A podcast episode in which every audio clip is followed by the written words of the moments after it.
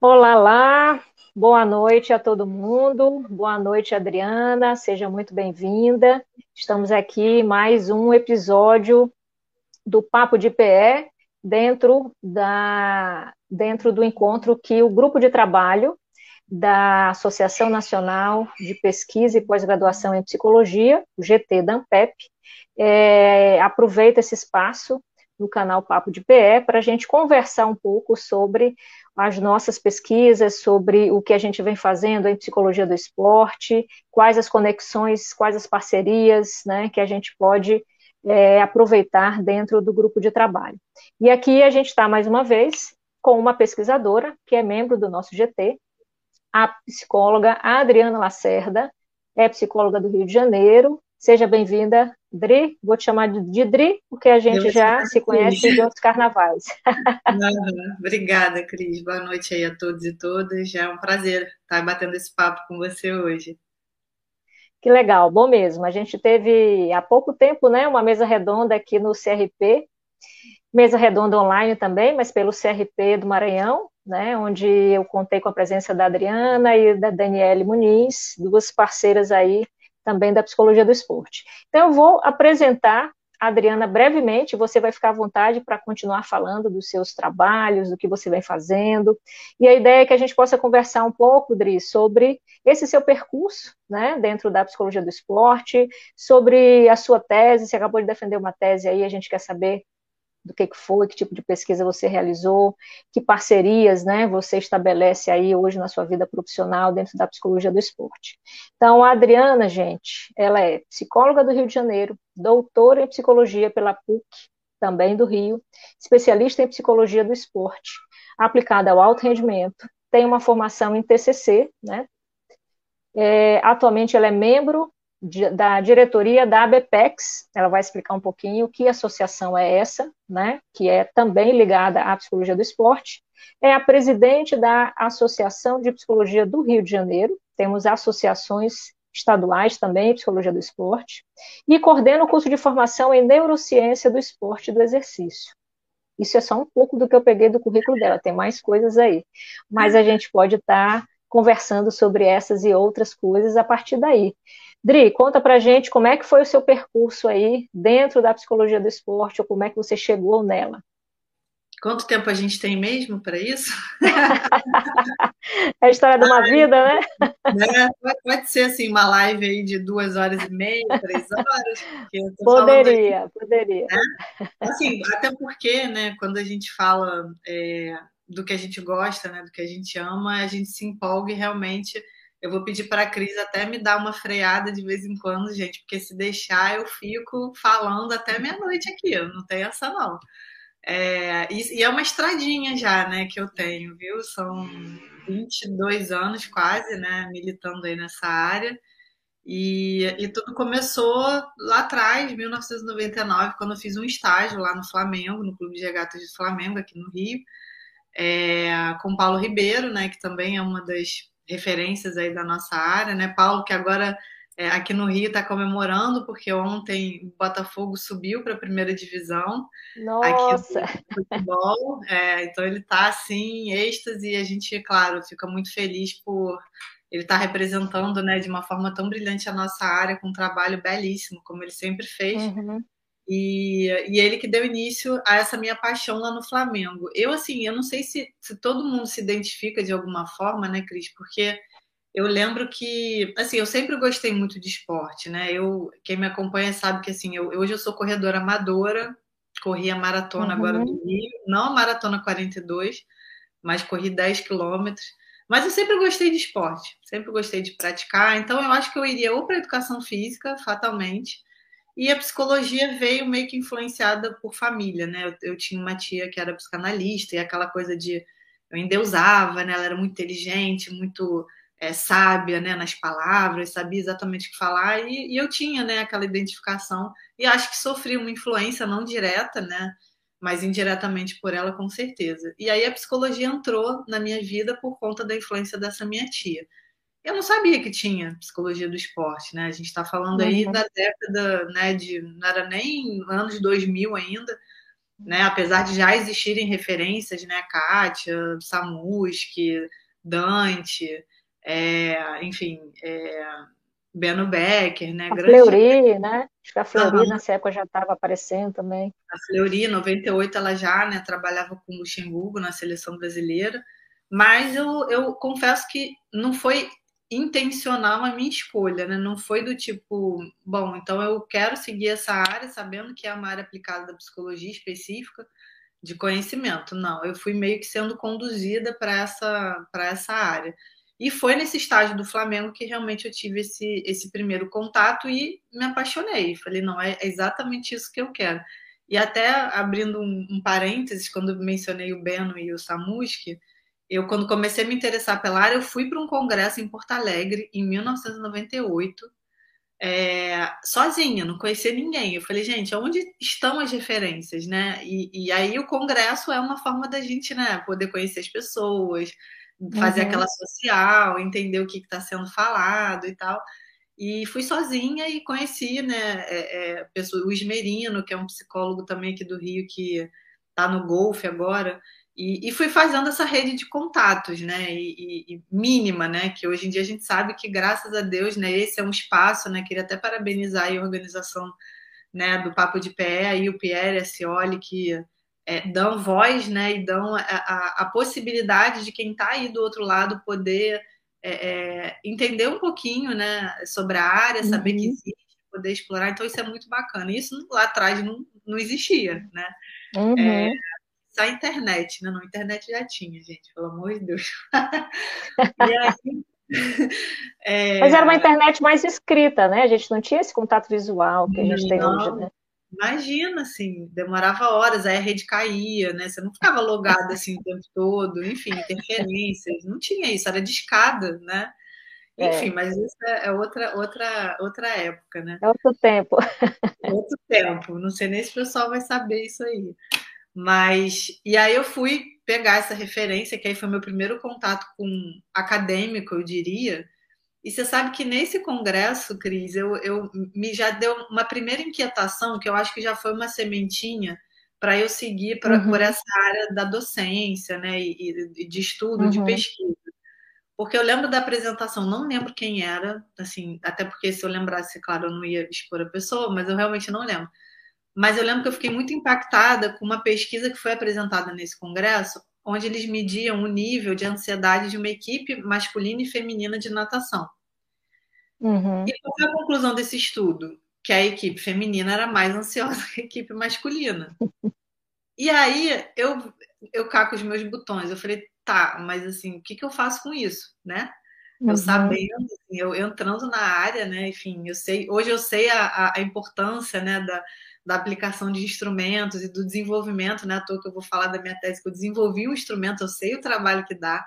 Mas naquela época eu falei, gente, mas como é que eu uso isso na prática? E eu já estava na prática, né? Sendo estagiária lá no Flamengo. Eu acho que foi a primeira sementinha, assim, para falar, não, eu quero uhum. me aprofundar um pouco mais nesse, nesse meio também. E aí no Flamengo eu fico é, é, responsável né, pelas categorias de base do futebol, então eu passei por todas aquelas faixas etárias, né, da juvenil, uhum. mirim, juniores, e fiquei até os juniores.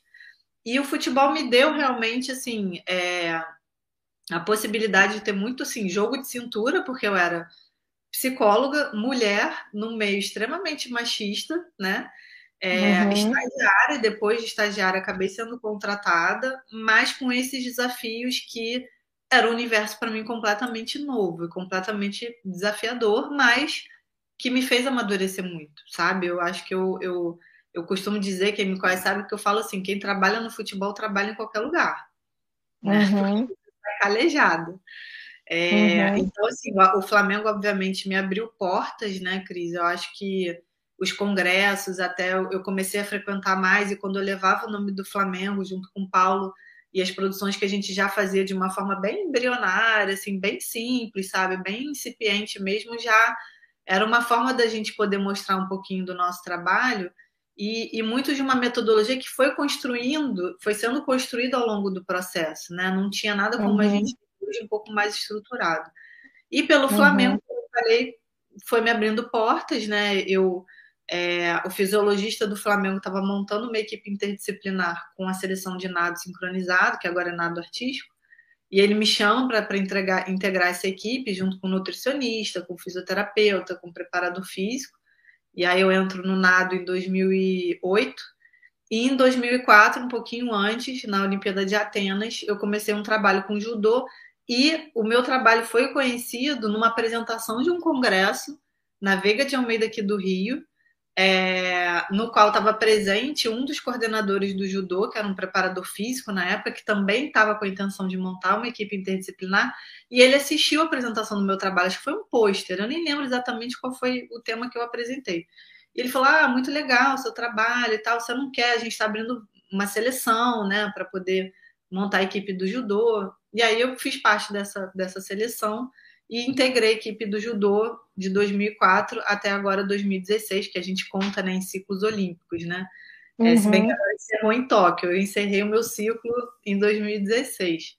Então foram três experiências assim, né? Tipo futebol. E aí a gente separa o futebol, né, dos esportes olímpicos em termos de é, de tudo, né? De estrutura, de uhum. demanda, é, foram duas experiências completamente antagônicas, assim, complexas, porque eu, eu tive que, em uma, estar tá nesse ambiente, como eu falei, né, um ambiente extremamente é, aversivo, no sentido de, uhum. é, de condição de trabalho mesmo, mas muito prazeroso pelo que a gente pôde construir, que foi o futebol.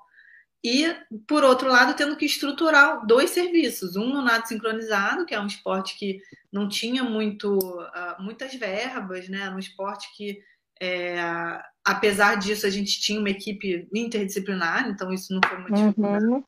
E o judô, que é considerado um dos carros-chefes hoje dentro né, do uhum. brasileiro, é um modelo de gestão de esporte olímpico. Então foram três vivências que eu tive que assim me fizeram realmente quem eu sou hoje profissionalmente. Hoje, uhum. onde, é que, onde é que a Adriana está? A Adriana não está em lugar nenhum institucionalmente, não, não tenho mais o vínculo institucional, é, o que me deu por opção, né, é, a possibilidade de estar um pouco mais com a minha família, né, com os meus filhos, então me deu um pouco mais de liberdade. Quem está no esporte sabe, né, Cris, que uhum. não tem uhum. feriado, não tem dia santo, Final de semana. semana. Exatamente. São quando acontecem as competições, né? Finais de semana. E eu comecei realmente a sentir falta disso. E concomitantemente, eu fui andando com a minha, a, a, a minha, eu diria assim, nessa, né, aquela sementinha que foi plantada lá no Congresso, né, com relação à parte acadêmica, eu fui buscando de alguma forma. Então, essa especialização que você citou que eu tenho, é, eu lembro que foi em 2002 aqui na Veiga do Rio, que foi coordenada pelo professor João Alberto Barreto, né, que tem é, grandes contribuições na área também. Ele até que fundou a Associação Estadual aqui do Rio, inicialmente a SOPERG, Sociedade de Psicologia do Esporte do Rio de Janeiro, em 89, 87, e que hoje, né, com, com consentimento dele, a gente tem desde 2017 a SOPERG. É, e ele que, que coordenou essa pós-graduação, e foi muito curioso, porque na época todo mundo que atuava no Rio de Janeiro, Maria Helena, Maíra, Andréia, eu não vou conseguir citar todo mundo, mas enfim, é, todo mundo que atuava no Rio e, e, e, era assim, majoritariamente em clubes de futebol, todo mundo foi fazer essa pós.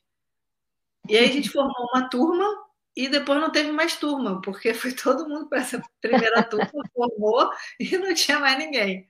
E aí foi essa turma de é, especialização né, em psicologia do esporte do alto rendimento. É, e aí, em seguida, eu, eu né, nessa sede né, de continuar esse estudo, né, de querer, enfim, continuar e me daí eu me vi assim, falei, poxa, eu acho que eu gosto de dar aula. Eu fui fazer um mestrado e aí esbarrei numa outra condição, que foi o quê? Não tinha mestrado na área na época, em psicologia. Uhum, uhum. E aí a Adriana foi parar lá na ciência da motricidade humana com o falecido Tubino, o professor Tubino foi meu orientador, uma pessoa maravilhosa, assim, que eu aprendi muito, ele era um apaixonado pela área, pela psicologia do esporte. Eu falei, gente, como é que uma pessoa da educação física vai me orientar, o que, que vai acontecer, como é que vai ser? E ela, ele era muito amigo do Ditma, né, do Samuski. Uhum. Então, eles tinham já algumas produções juntos, eu acho, artigos, né, capítulos de livro. E isso facilitou muito a nossa relação, porque além dele ser né, uma pessoa muito, enfim, conhecedora de tudo, ele entendia da área. Então a orientação dele foi realmente é, nesse sentido, de ser alguma coisa que eu pudesse construir dentro da área. E ali eu já fui para um tema que sempre me encantou, que foi a motivação. E aí eu escrevi uhum. Sobre a motivação, é, a motivação em atletas de alto rendimento na referência do fair play e do espírito esportivo, porque era a temática do professor Tubino, né? Ele, ele uhum. falava e aí aconteceu que ele, no meio da minha tese, ele, do meu projeto lá de mestrado, ele faleceu. E uhum. eu fiquei órfã, né, de orientador durante um tempo e demorei, Cris. É, acho que foram seis anos para eu, eu terminar meu mestrado por conta né, dessa uhum. situação. Aí acabei perdendo motivação, né? Fiquei desanimada. Sim, sim. Eu não encontrava ninguém, né, para poder substituir ele é, alguém que pudesse. E aí tive que pegar o professor Ney Calvano, que é um especialista também, né, um expert na, na, nessa temática da motivação, e ele é, a, comprou a ideia, falou: Não, Adriana, a gente vai terminar, e, e, enfim, vou te ajudar. E consegui terminar com uma banca maravilhosa. O professor Olavo Feijó estava na minha banca, uhum. a professora Vera, que era esposa né, do professor Tubino. E, e aí consegui realmente terminar o mestrado. E aí, me, assim, dei uma afastada, porque paralelamente eu estava né, na, nesses três desafios que eu falei, né, no Flamengo, no, no judô e no nado artístico, mas é, a, a, a, área acadêmica, assim, a docência sempre também, como eu falei... Chamando, chamando. Chamando, sabe? Aqueles sinais, você fala, gente, o universo está conspirando. E aí foi acontecer o quê? A professora Tereza Fragelli, que hoje está no Mato Grosso, que foi uma das pioneiras também da psicologia, né? Foi a que fundou a psicologia aqui no Clube do Fluminense, Futebol Clube. Ela dava aula na, na universidade particular aqui do Rio, que é a Veiga de Almeida. E, e ela acabou saindo da Veiga e perguntou, Adriana, você não quer começar a dar aula? né, eu estou saindo, posso indicar o seu nome? Eu falei, ai, gente, será? Que desafio, meu Deus. E a Veiga é uma das poucas universidades que tem a, a disciplina Psicologia do Esporte obrigatória na grade, uhum. no nono uhum. período. Oitavo, nono período, os alunos já têm. E eles têm a prática de estágio, então existe uma equipe de estágio, que hoje é coordenada pela professora Clarice Medeiros, o Paulo Ribeiro também é professor lá, está de licença. É, então eles têm não só a disciplina, como a prática de estágio. Falei, gente, melhor impossível, né?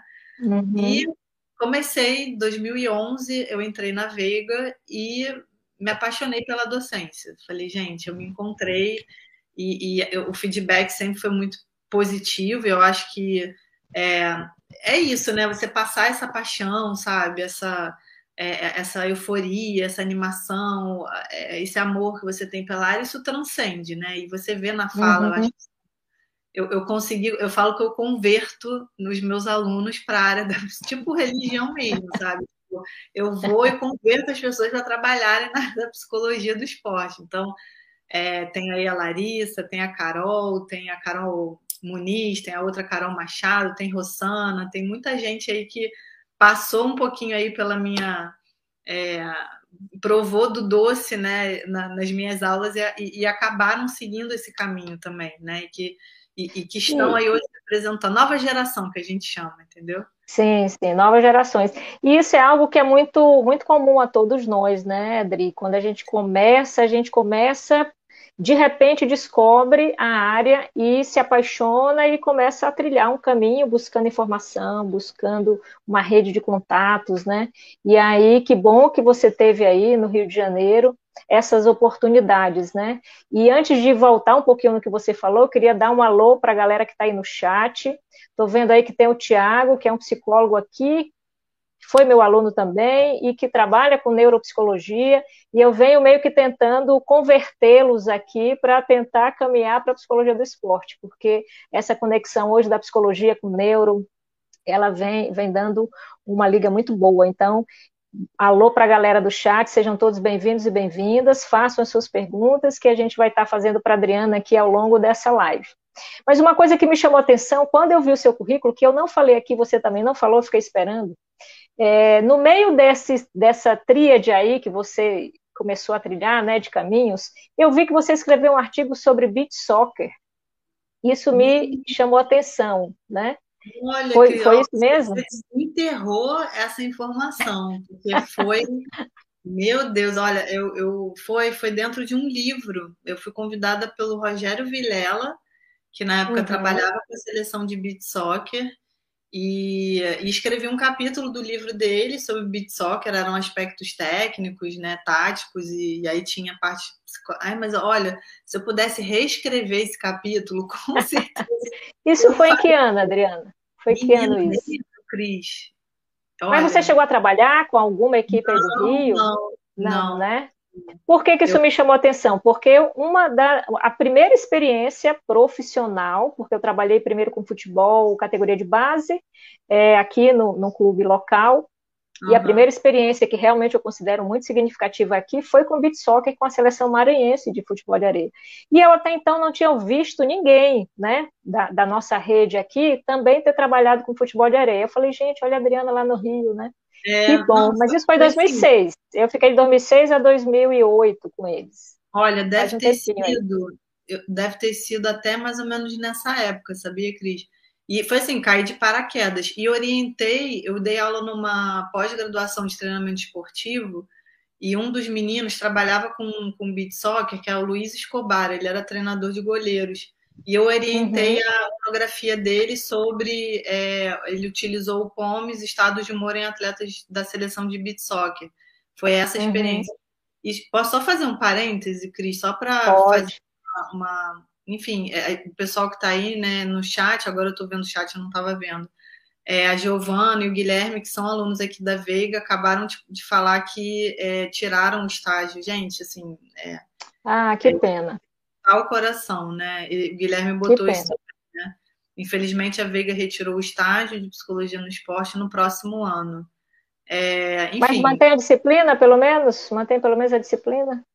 A disciplina, acho que eles puderem colocar aí para gente, mas tendo a disciplina já é alguma coisa, mas realmente o estágio era um, um, um, um, um diferencial né, para a formação desses alunos, mas... É, e você vê que por aí você começou, né? Você começou buscando estágio, e eu também tive Tive alunos aqui que hoje, a Maria Emília é uma colega de trabalho, uma parceirona, que foi uma estagiária e foi buscar a formação uhum. e hoje é uma parceira em psicologia do esporte. Então é um canal, né? A formação, ela pode propiciar isso. A Renata está até colocando aqui, né, Cris, a Renata Garcia, uma querida amiga, dizendo que a Uniswan tem o estágio e a disciplina. Então, parabéns para a Uniswan que está mantendo. É isso aí. É, que bom, que bom. Já, eu não sabia dessa informação, mas enfim. É, e aí, dentro disso que você falou, né, gente, você resgatou, realmente desencravou essa informação, e eu lembrava disso. Mas, eu fiquei mas... curiosa de ler o livro, né, de ir atrás. Foi isso, foi mas isso. que bom, que bom saber. E, e é. uma coisa que, que, que é legal no seu percurso também, né, Adriana, é o futebol. O futebol é sempre uma caixinha à parte, né, para nós da psicologia do esporte. É, e aí no Rio de Janeiro, é, os clubes cariocas eles aparecem muito também aqui para o norte, nordeste. Muita gente tem o seu clube local, mas torce por algum clube Sim. carioca e Verdade. paulista ao mesmo tempo. É, mas o futebol, ele sempre, sempre foi um lugar onde a psicologia do esporte ela não era tão bem-vinda, né? Uhum. Mas talvez, vendo o seu percurso, do Paulo, de outros colegas que já trabalharam aí com futebol, e aqui no Nordeste a gente também tem colegas trabalhando com os clubes, talvez isso venha mudando. O que falta talvez seja uma divulgação maior desses trabalhos, né? Porque é. eu lembro, eu não sei se você passou pelo Fluminense, mas Não. quando eu fui para o doutorado, tinha alguém no Fluminense também, tinha no Botafogo, é, tinha em mais algum outro clube, acho que já tinha você no Flamengo, então, era, devia ser outra Adriana, então, no, no Fluminense.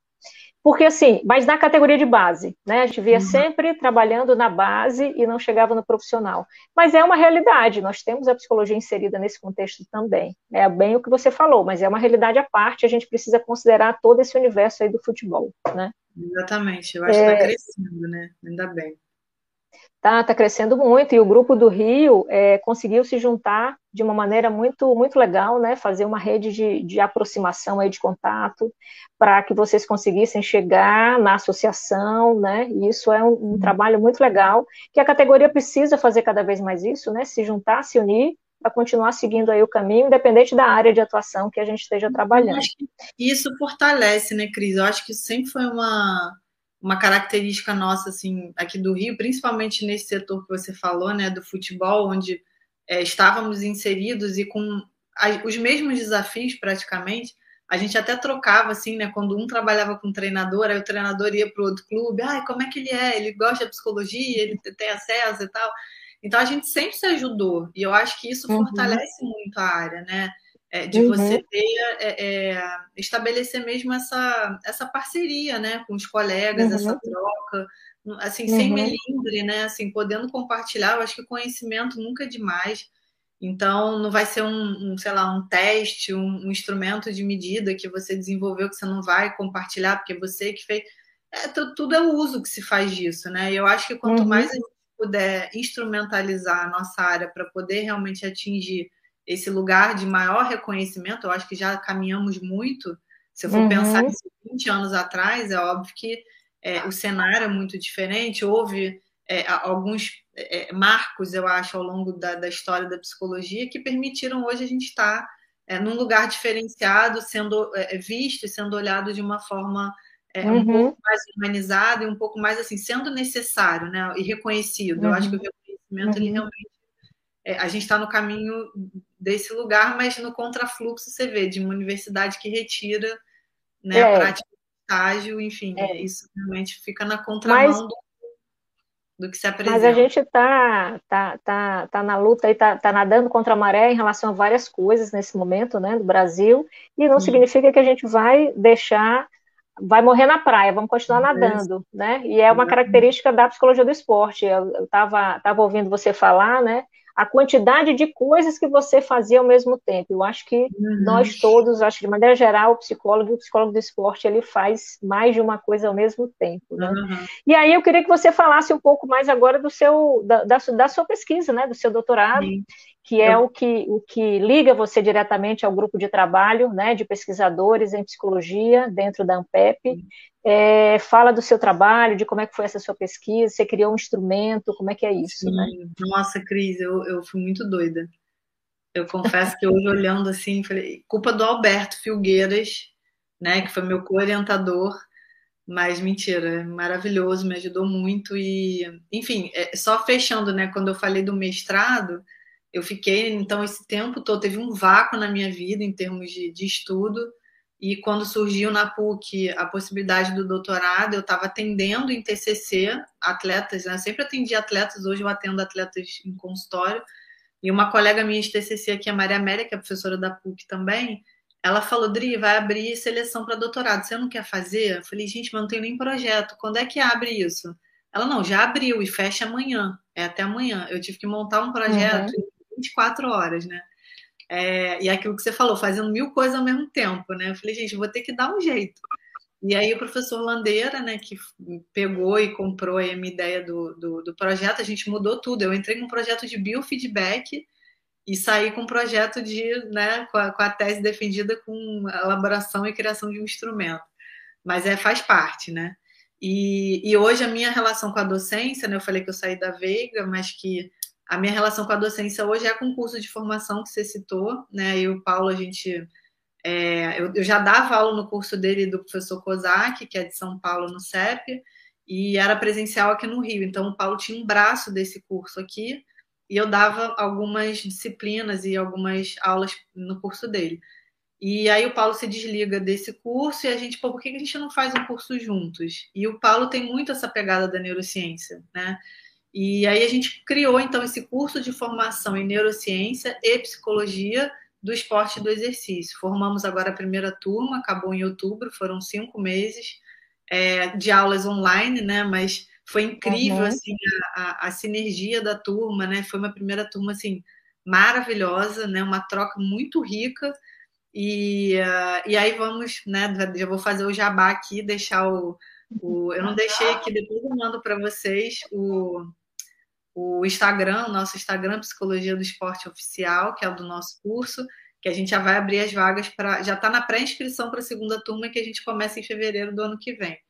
Então, foi um curso que a gente elaborou com um método próprio, que é o método TEPA, que é teoria, experiência, prática e aprendizagem. Então, é, tentando preencher um pouco essa lacuna, né, Cris? Exatamente disso, assim, tá? Você vê a teoria, mas ah, o Misael, Misael estava lá na nossa turma, primeiríssima, um querido de São Paulo.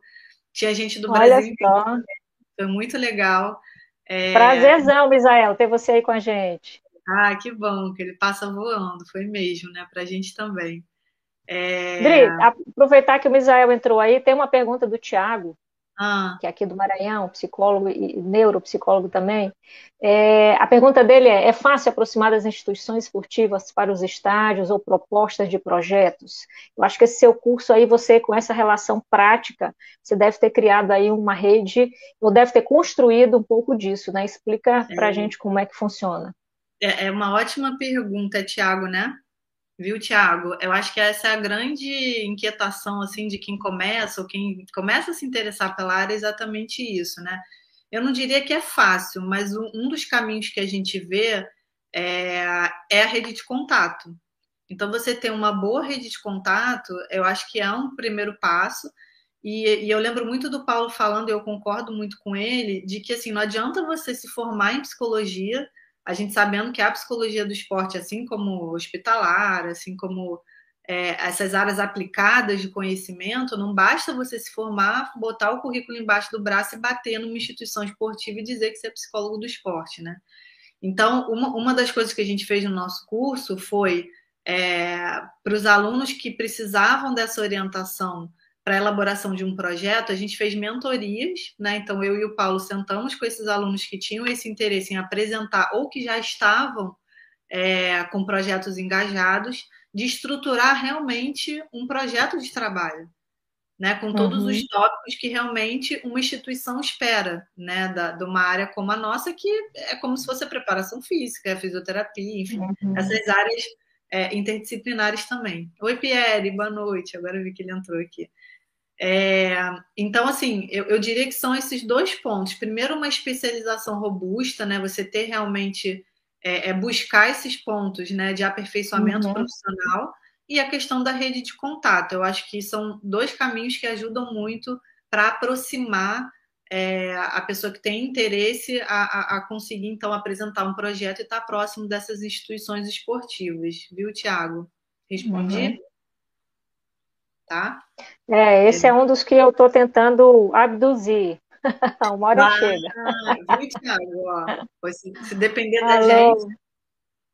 É, pessoal, pode fazer pergunta aí que a hora que a gente encontrar uma brechinha nessa história recheada aí que a Adriana está trazendo para a gente, a gente a gente faz a pergunta. E um abraço para todo mundo que está chegando aí, Rodrigo. É, mas e aí? É, ah, é, você, você, Fala, continua falando da sua, da sua pesquisa aí do, do seu doutorado. Aqui. É, bom, valeu, Tiago. É, então, e aí eu, eu, eu tinha então 24 horas para fazer um projeto né, para o doutorado. Falei, gente, eu sou louca, né? E na época eu estava como ouvinte no grupo de pesquisa do, do Alberto, que na época era o Lance, né, lá na UERJ. E ele falou, Dria, eu, eu te ajudo, eu vou, eu vou ser seu co-orientador. O Landeira foi orientador dele no doutorado. É... E aí, bom, você vê aí pergunta, né, Cris? Você pode deixar, pode deixar comigo. Comigo e com a Rô, quando tiver tá. pergunta, a gente lança. Beleza. É, e aí ele falou assim: vamos, vamos fazer, eu vou te ajudar, vamos pesquisar. Eu falei, mas Alberto, como é que eu vou fazer? Eu entrei com biofeedback. Ele, não, vamos ver. E aí é, a gente começou a pesquisar, e aí o tema da motivação, como foi meu tema de, de, de, de mestrado, sempre foi algo que me inquietou assim e que me, e, e que me seduziu de uma certa forma. Por quê? Porque dentro do futebol, principalmente desse universo, eu via é, como as pessoas tratavam a motivação de uma forma o quê? simplista, reducionista, aquela coisa da palestra motivacional. É, na época, uhum. o Flamengo até houve passagens de coaches, né, pelo, é, uhum. é, pelo profissional, E, e, isso ainda era uma prática é, é, muito recorrente. Volta e meia, ah, uhum. sai o psicólogo, chama o coach, né? Como se fossem é, uhum. substituíveis, né? E, não são. E quando eu vi a motivação sendo tratada dessa forma, eu falei, gente, mas motivação não é isso, não é um filme que você vai passar, não é um, um trabalho que, que é, você vai botar as fotos dos familiares dos jogadores, eles vão sair chorando, vão ficar todos mobilizados, uhum. e você vai ter depois, né? Porque Uhum. Vão ter os caquinhos ali. Quem vai juntar esses caquinhos? O coach vai embora. Uhum. E os atletas estão ali com você. Então, isso sempre me deixou muito revoltada, confesso. Porque eu falei, não é possível que as pessoas se apropriem da motivação dessa forma, entendendo que é um construto simples de ser trabalhado. Não, não é. E aí, uhum. o Alberto, nesse processo, foi falando, Dri, vamos ver assim, quem que estuda motivação? Quem que é referência? E aí a gente foi buscando na internet. E aí chegamos no nome do professor Dr. Richard Keegan, que é o, é, é, ele é professor adjunto da, da Universidade de Canberra, na Austrália, que é uma das referências em clima motivacional, que era o que se aproximava uhum. muito do que eu, eu já comecei a, a, a enfim, a, a, estudar um pouquinho, né? E aí o Alberto falou, manda um e-mail para ele. Eu falei, Alberto, como assim? Eu vou mandar um e-mail, vou falar o quê? Não, vamos ver e ver se a gente consegue trocar, enfim. E mandei um e-mail, assim, no dia seguinte, Cris, ele me respondeu e eu falei, olha, eu estou pesquisando sobre esse tema, né? Estou pensando em desenvolver um instrumento. Eu nem sabia muito o que, que eu ia fazer.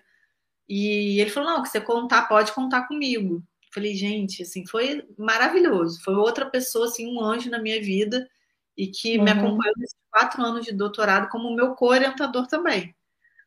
E aí uhum. chego nesse tema, né? Saio da motivação com, com essa é, crítica, né? Da, da, da, de ver a motivação na prática e chego no clima motivacional. Então, o clima motivacional, a, a gente entende a motivação como sendo um fenômeno. Não é algo simples, não é só motivação. Ah, uhum. então o atleta ou é motivação, ou ele tem motivação intrínseca ou extrínseca. Você tipifica, uhum. classifica e acabou. Não, você tem o ambiente, você tem a instituição uhum. que ele está, você tem o clube, você tem o treinador, você tem os pais, você tem. Então, são figuras que a gente chama de agentes sociais influenciadores dessa motivação que vão impactar nesse processo, uhum. nesse fenômeno, uhum. que é complexo e é multidimensional. Uhum. E eu, o Alberto, como bom psicometrista, o que, que ele fala para mim, Dria? Vamos fazer um instrumento. Aí eu, oi? assim, eu com aquele trauma, né, de estatística na faculdade, assim, não era minha praia, sou completamente qualitativa, não era quantitativa. E a minha tese, assim, no, no, no, no final, ela ficou. O, eu lembro do professor Roberto Cruz, no Sul, falando para mim que ele deu uma olhada para poder me ajudar em algumas coisas. Ele falou: você está fazendo duas em uma. Aí eu falei: ah, tá bom. Porque é qual e quant. Falei, mas sim, vamos, sim. né? Porque além de desenvolver o um instrumento, a gente fez as análises psicométricas de validade, fidedignidade. Então eu falei, gente, tá. Só isso já dava uma tese. Só isso já dava, né? Só a parte qual já dava. Só a parte qual. Assim, é, exatamente. Mas aí foi, o tema foi esse, então, foi a construção desse instrumento de uma medida é, de clima motivacional multidimensional com base em evidências qualitativas. Então, uhum, o que, uhum. que eu fui vendo? Né? Foi assim, foi, foi, é, foi muito legal né, a construção, entender um pouco desse processo e, e, poder responder essa minha pergunta, sabe? Gente, mas a motivação ela, ela, ela é tão simples assim, a gente consegue. É, o quanto ela dura, né? Eu lembro do Alberto falando né, de uma de uma motivação assim aguda e crônica. Você consegue medir o quanto de impacto tem uma intervenção motivacional, o quanto aquilo se sustenta? Você passou um filme, uhum todo mundo motivado, vai para campo. Você consegue medir até, até uhum. que momento aquilo vai se sustentar? Não é tão simples assim, né? Então, no clima motivacional, o Keegan, completamente qualitativo, ele é fenomenológico. Uhum. E eu, com uhum. Alberto, psicometrista, quantitativo, ferrenho e landeira também, professor landeira. Sim. E aí, Cris, eu, eu, eu confesso que, como muitos de nós, pensei em abandonar, pensei, falei, não, a gente não vai dar, não vai dar tempo. No meio do caminho, o Keegan me oferece uma posição lá na Austrália para poder fazer como se fosse uma, uma um, um, doutorado de sanduíche, como um se sanduíche. fosse. Uhum. Aí veio a pandemia, né? E, Nossa. E aí impossibilitou, né, completamente isso. Eu tive que abortar esse projeto, fazer tudo daqui, inclusive eu ia é, aplicar o instrumento lá em atletas né, australianos, fazer essa comparação com, com, Mas Deus sabe o que faz, né? Acho que isso já era demais. É, uhum. Deixa o doc. Mas ele de lá me dando todo o suporte, Cris, assim, tudo que eu precisava. A gente escreveu um artigo juntos, fizemos uma revisão sistemática, eu, ele, Landeira, Mariana, o Alberto. É, porque eu tive que fazer esse levantamento dos instrumentos que, que existiam, né? que tinham essa medida multidimensional, que levavam em consideração o caráter multidimensional uhum, uhum. motivacional. E aí eu vi nessa revisão sistemática que só tinha um instrumento, que era o MMCOS, né, que é o é Multidimensional Motivational Climate Observation System, alguma coisa assim. Então é um instrumento que é baseado nas duas principais teorias da motivação que todo mundo conhece, né, que quando vai estudar a AGT e a SDT, é, mas a motivação de uma forma assim. É, quando eu comecei a estudar no mestrado, eu falei, gente, mas tem mais de 24 teorias, só na psicologia tem mais de 24 teorias de motivação. Então já não uhum. pode ser simples. Já, já não é uma coisa assim. Se 24 teorias né, estão desenvolvendo aí seus pensamentos, suas críticas suas, sobre o tema, não pode ser simples. Né? E aí, enfim, e, e, e, aí fui em cima dessa temática, né, e me aprofundando cada vez mais, entendendo que é, como eu falei, é um fenômeno complexo, multidimensional, e o que, que o clima motivacional ele, ele prediz, né? Ele prediz, ele prevê, ele considera a influência dos agentes sociais. E quem são esses agentes uhum. sociais? Nessa teoria, eles consideram que são os pais, os colegas de time, ou pares, né, que eles chamam, é, e o treinador. Então, a influência que esses agentes sociais têm sobre os atletas, é, eles entendem na motivação deles, né? A influência que eles têm na uhum. motivação dos atletas, isso é o clima motivacional. E aí eu fui Mas para a... Sim. Diga, ah, diga. não, pode falar. Você foi para além. Eu ia pensar além mesmo, né? Eu ia não, pensar então, além porque. Uhum. Não, pode, pode falar. falar. Pode falar. É, o, o para além, no meu caso, foi por quê? Porque quando eu comecei a, a, a, pesquisar, eu vi que os instrumentos eles priorizavam só atletas de base, né? Atletas de iniciação uhum. esportiva. Uhum. Muitos deles, né? Em, em, a gente sabe, por exemplo, nos Estados Unidos, né? Eles têm as categorias de high school, é, que já uhum. são super competitivos, mas a gente não tem essa classificação aqui. A gente não tem esporte uhum. universitário que possa ser uhum. caracterizado ou classificado como esporte de elite ou esporte de alto rendimento. Então, eu tive que primeiro buscar essa classificação e entender que em esporte de elite não havia muitos instrumentos de medida, porque é difícil você ter acesso, né, Cris? A atleta sim, de. Sim. E, e aí eu, é. isso já era uma lacuna, isso já era uma justificativa né, para o desenvolvimento uhum. desse instrumento. Então, eu foquei nesse público. Né? Então, além de de, de criar um instrumento de medida para um universo que na revisão sistemática mostrou que só existia um instrumento que levava em consideração o caráter multidimensional, porque os outros instrumentos, o que, que eles fazem? Eles medem, por exemplo, o PMCQS. Ele mede a influência dos pais na motivação dos atletas. Foca num, num, num aspecto, né? Exatamente. Aí é. tem um outro e... né, influência dos pares nos atletas, mas não uhum. que tudo.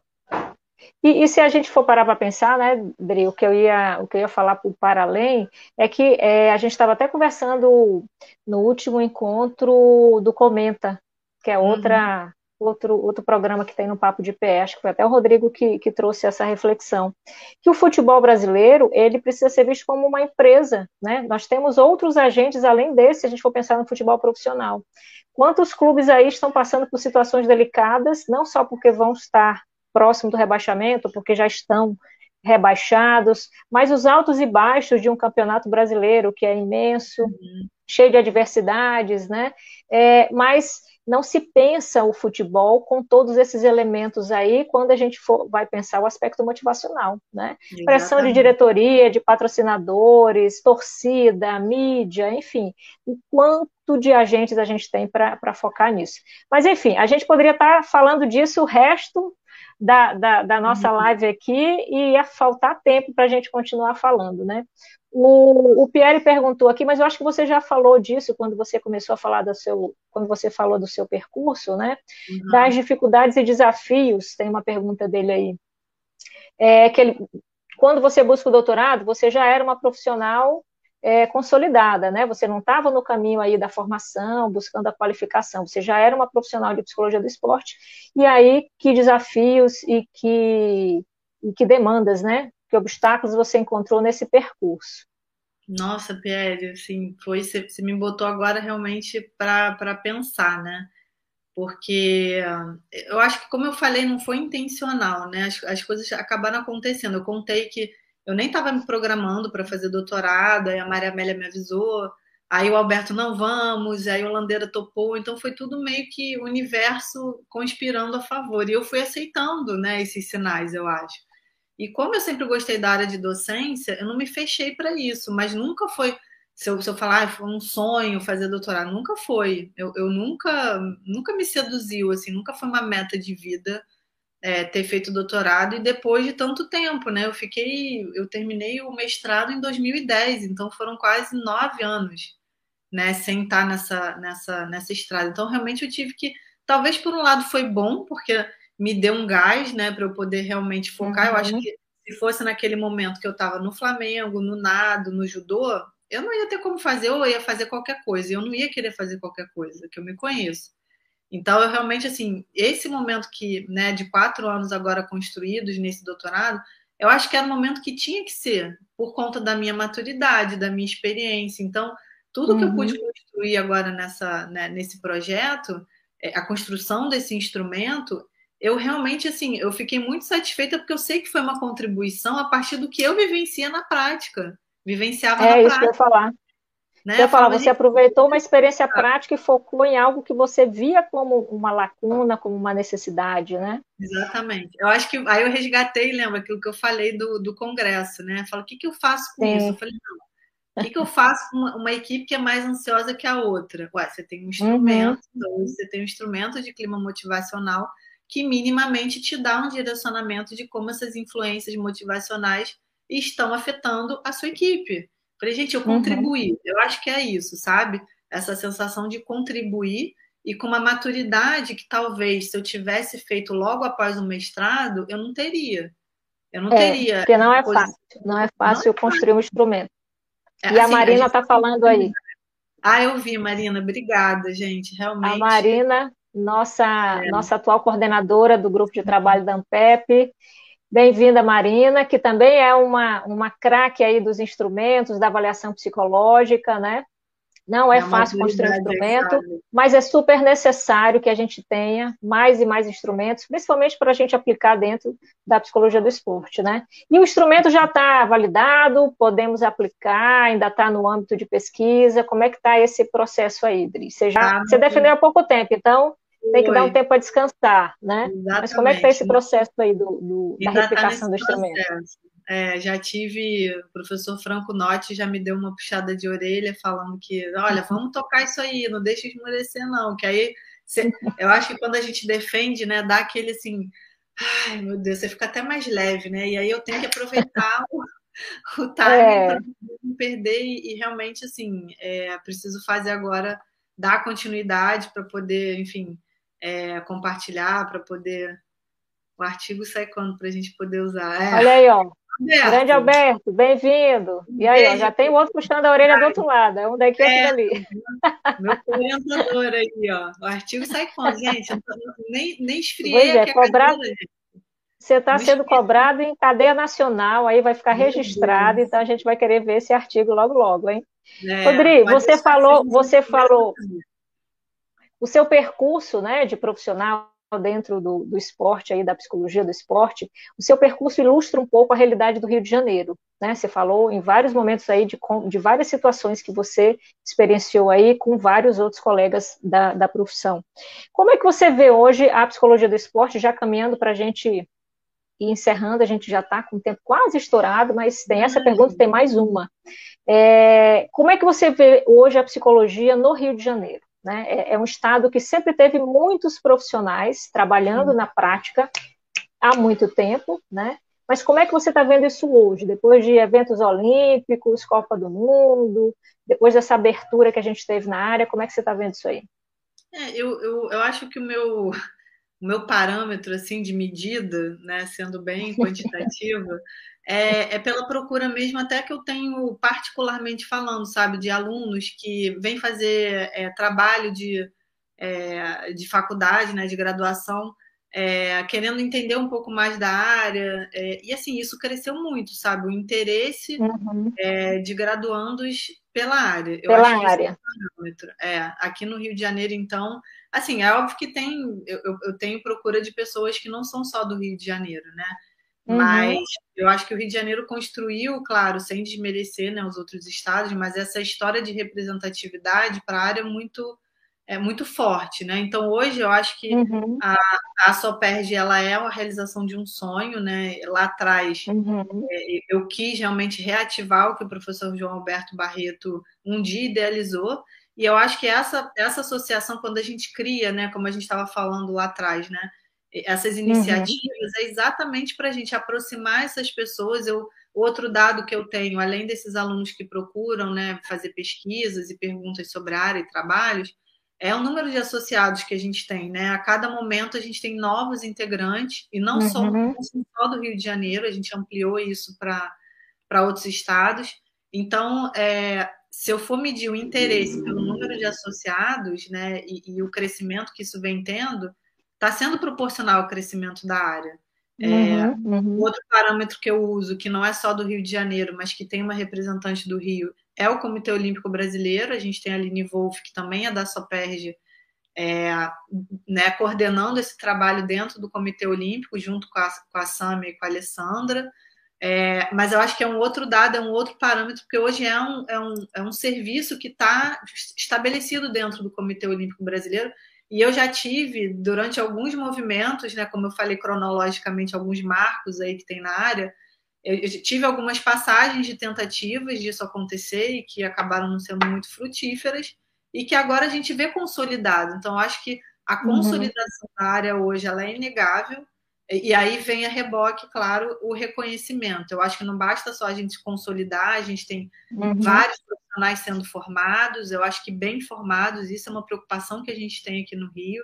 Eu acho que com a formação desses futuros profissionais que estão vindo, a nova geração, como a gente diz, mas eu uhum. acho que o reconhecimento, e o reconhecimento é o que faz cada vez mais os caminhos é, é, se ampliarem. A gente tem um treinador uhum. falando da psicologia, a gente tem um atleta. Um atleta. Exatamente, Cris. Uhum. Eu acho que uhum. a gente sai de um lugar de falar de nós mesmos, né? Tipo, ah, eu sei que a psicologia do esporte é importante, eu sei que a psicologia é importante, mas é diferente quando você tem um outro nesse lugar de sendo uhum. assistido, reconhecendo uhum. e, e, e, podendo propagar essa fala, né? E, e, a gente viu esse movimento agora na Olimpíada que eu acho que foi muito marcante. Uhum. E vamos aproveitar essa onda, gente. Vamos e, e, vamos cada vez mais tomar conta dessas, desses uhum. espaços, porque a gente sabe que a demanda existe, né, Cris? Assim, os sim, atletas precisam, sim. isso já não é mais uma questão, né? Isso já uhum. é um uhum. fato. Os atletas já é um fato.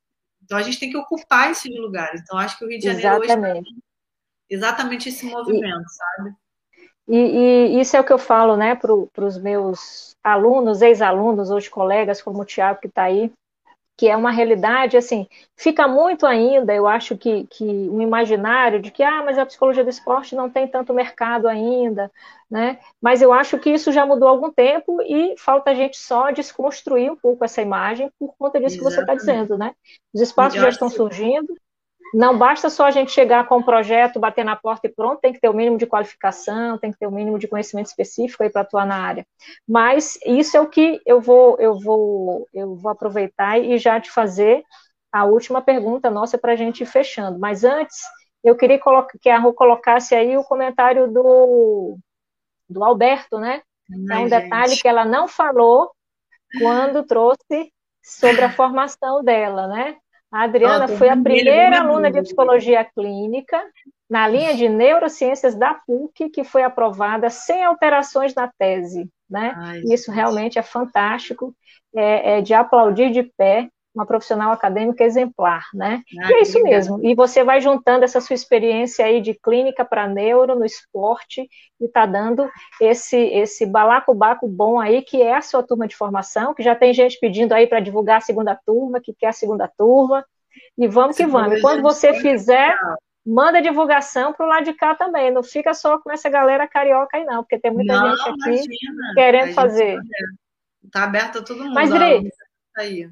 Pra, pra... É, pois é, o Israel está aí para a prova, né? É, exatamente. Me diz uma coisa, essas, esses espaços que vêm se abrindo, né? Eu acho que o que vocês vêm fazendo, você que está atualmente na presidência da Soperge, mas junto com todos os outros colegas que compõem a associação, eu tive a oportunidade de te ouvir falando da Soperge, você tem, vocês têm um trabalho fantástico, né? Com várias atividades, é, diversidade de atividades, né? Em vários âmbitos, em vários contextos. E aí eu queria que você falasse um pouco de como que, que, que, você vê né, essas instituições, você presente nessas instituições como a Soperj, a BPEX, como é que você vê essas parcerias aí, pensando no GT da Ampep? Né? Que tipo de uhum. parcerias podem ser feitas, pensando aí no âmbito de pesquisa, de prática, reunindo esses dois contextos aí?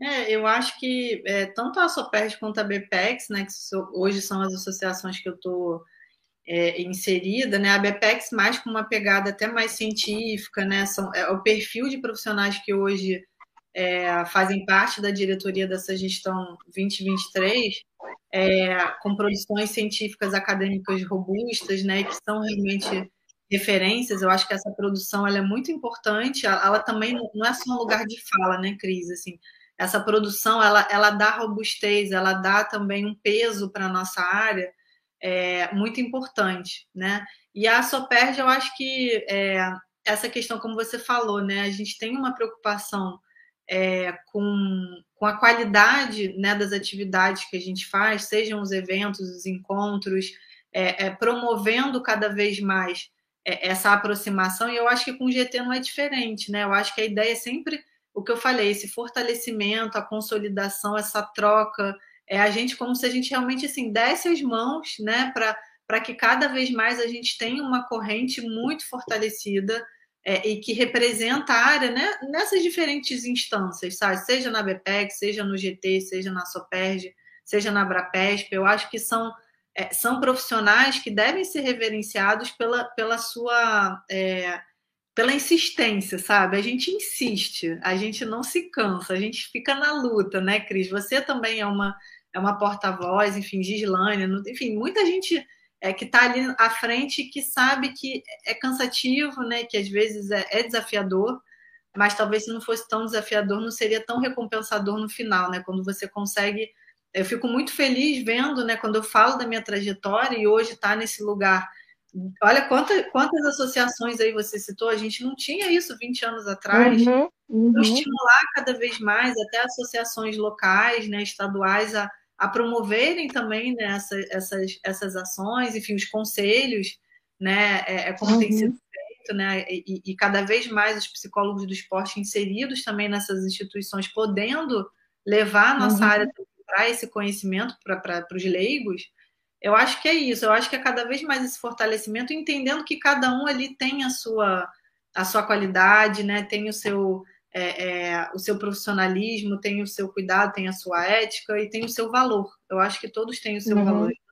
A gente conseguindo fazer dessa área uma grande corrente, né? É, eu acho que a gente tem tudo para, como diz o Franco, a gente subir o jumbo e, e decolar, sabe? É, uhum. Eu acho que é mais ou menos nesse sentido. E, e a gente só cresce, né? Com, com essas parcerias. Né? Então, esse uhum. espaço que vocês abrem, assim, é, é, de uma forma tão bacana, sabe? De uma forma tão, tão leve de você levar o conhecimento, de você levar o conteúdo e levar as informações, eu acho que é, é muito importante, porque você vê quanta gente está aí acompanhando, que talvez às vezes é o primeiro contato, né? E uhum, poder ter uma, uhum. uma, imagem positiva, sabe? Você falou uma coisa, Cris, uhum. muito importante, da gente desconstruir um pouco esse discurso, né? De que, ah, mas não dão espaço, ah, mas o treinador não gosta. Eu acho que a gente tem que fazer esse espaço. A gente, como eu falei, a uhum. demanda existe, então a gente tem que ocupar esse espaço com propriedade. E isso uhum. se faz através disso. Então, quem tiver interesse, eu até deixo esse recado, né? procurem se associar às associações, se identifiquem, é, é, procurem trabalhar, né? Se tem perguntas, se tem, procurem os profissionais, procurem saber, se informem, é, porque eu acho, como eu falei, a qualidade dessa formação vai fazer com que o futuro, que são esses aí que estão aí nossos alunos, é, possam cada vez mais levar a área para um lugar que realmente ela merece, sabe? Desse uhum. reconhecimento uhum. tanto que a gente tanto luta, né? Que a gente tanto briga. É, e, e, e, às vezes as pessoas acham, como você também achou, que ia ser muito difícil ter um retorno do professor lá da Austrália, né? Mandou um e-mail, ele te respondeu na hora.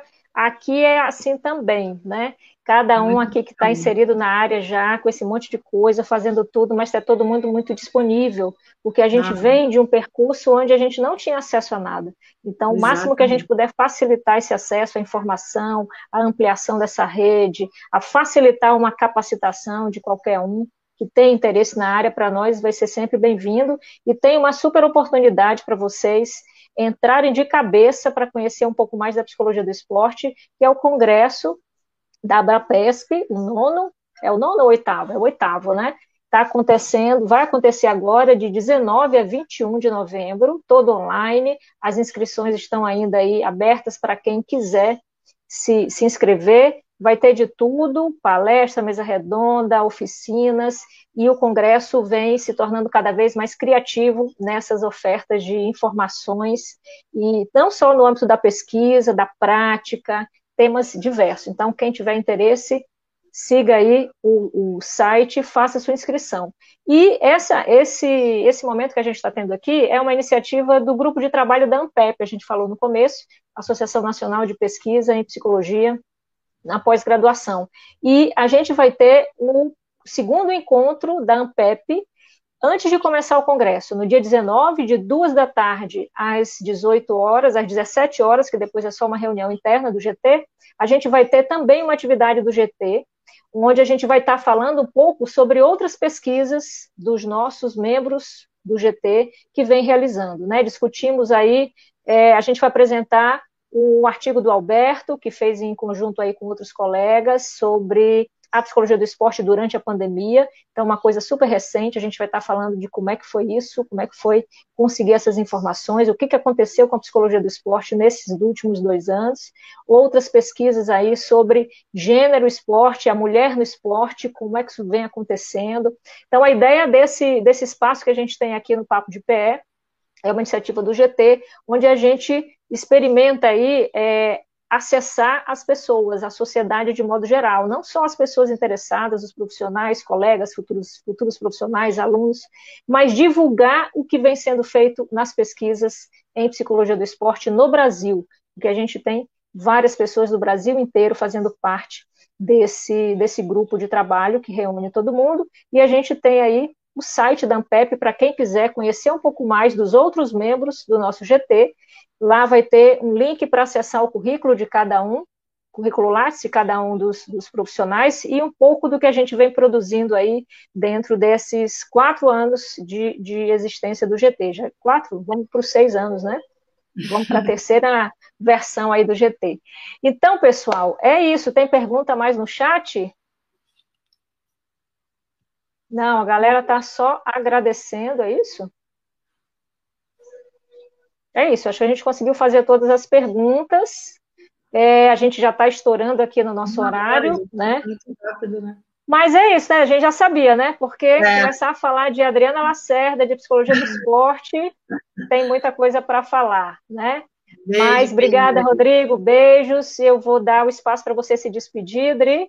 Um prazer ah, ter você conosco. Prazer, Muito bom que a gente possa ter outras oportunidades aí de se conhecer um pouco mais e de divulgar o que a gente vem fazendo. Foi muito bacana, Cris. Obrigada. Queria agradecer ao pessoal do GT, o Papo de Pé, é, por esse espaço. Um, fico à disposição, tá aí o, o meu Instagram para quem quiser entrar em contato, enfim, fazer perguntas, dúvidas, curiosidades. E deixo também, esse é o nosso Instagram sobre o curso de formação, fazer o jabá aqui, meu e do Paulo. Como eu falei, é, a gente já está com as pré-inscrições para a segunda turma. São vagas limitadas, então corre lá no nosso Instagram e já preenche o seu formulário. deixa lá preenchido para a gente. Fechou a turma, a gente aí encerrou. Então, é, para começar em fevereiro do ano que vem, tá? Então, convido a todos e todas aí que tiverem interesse. Marina, obrigada. Obrigada a todos e todas que estiveram presentes aí. Espero ter contribuído e feito aí a terça-feira de vocês um pouquinho melhor, mais leve e com mais conhecimento e aprendizagem. Fico à disposição é aí. aí. Rumo artigo, hein, Alberto? Rumo ao artigo. Rumo artigo. É isso aí. Obrigada, gente. Obrigada, Obrigada pessoal do chat. Abraços virtuais para todo mundo. A gente Abraço. se vê no encontro da Abrapesp. Uhum. E Rô, a nossa assessora aí no, no, Obrigada, nos bastidores Rô. dessa live, que ficou colocando aí todas as informações, grande parceira. Rodrigo Pieri, Acioli, que são os, os idealizadores aí do canal. A nossa coordenadora do GT Marina, que esteve aí presente, Alberto, Tiago e os outros nomes aqui, que eu não vou conseguir ler todo mundo. Gabriela, Gabriel, né? Enfim, é muito bom ter vocês conosco e a gente se encontra nos próximos eventos do GT da PEP. A gente tem uma, um episódio por mês, então em dezembro ainda tem mais um, com mais um membro do GT da Ampep para falar de outros temas de pesquisa aí. Grande abraço, pessoal. Até o congresso e até a próxima. Beijos, Dri. Foi ótimo. Beijo, querida. Boa noite. Tchau, tchau. Tchau, tchau.